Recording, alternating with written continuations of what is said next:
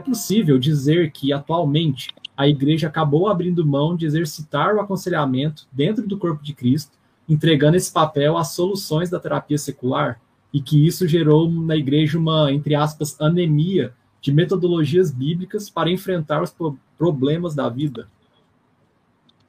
Eu acho que existe isso, é uma corrente forte. Né? Eu mesma vim dela. Né? Uh, mas eu sei também que tem, é um, digamos assim, um remanescente. Eu acho que existe é, um grupo também forte que, que não compactua com isso aí.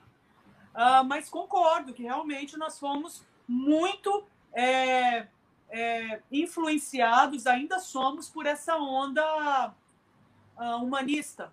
Ela é muito sedutora e realmente gera uma anemia, um empobrecimento a ponto das pessoas desistirem do próprio evangelho. Porque elas começam a ver que é, Cristo não dá conta, então para que, que eu preciso dele? Entende? Qual que é a diferença é, do culto para um terreiro?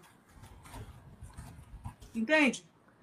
Então, é, você enfraquece tanto a cruz, você é, destitui tanto né, o sangue de Cristo de poder, chega uma hora você questiona.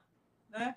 É, eu acho que isso é um problema muito sério. Eu acho que inicialmente as pessoas nem pensaram nisso, mas eu acho que existe, claro, uma, todo uma, um planejamento diabólico por trás, e eu acho que é uma estratégia que tem funcionado. Mas eu também tenho é, visto uh, um, um, assim, um crescimento de pessoas que cada vez também mais têm se aproximado das escrituras com muita fé descansando nelas e depositando nelas a sua esperança de redenção. Então, ao mesmo tempo que eu vejo que isso acontece, essa anemia toda, eu também vejo um movimento é, contrário, graças a Deus.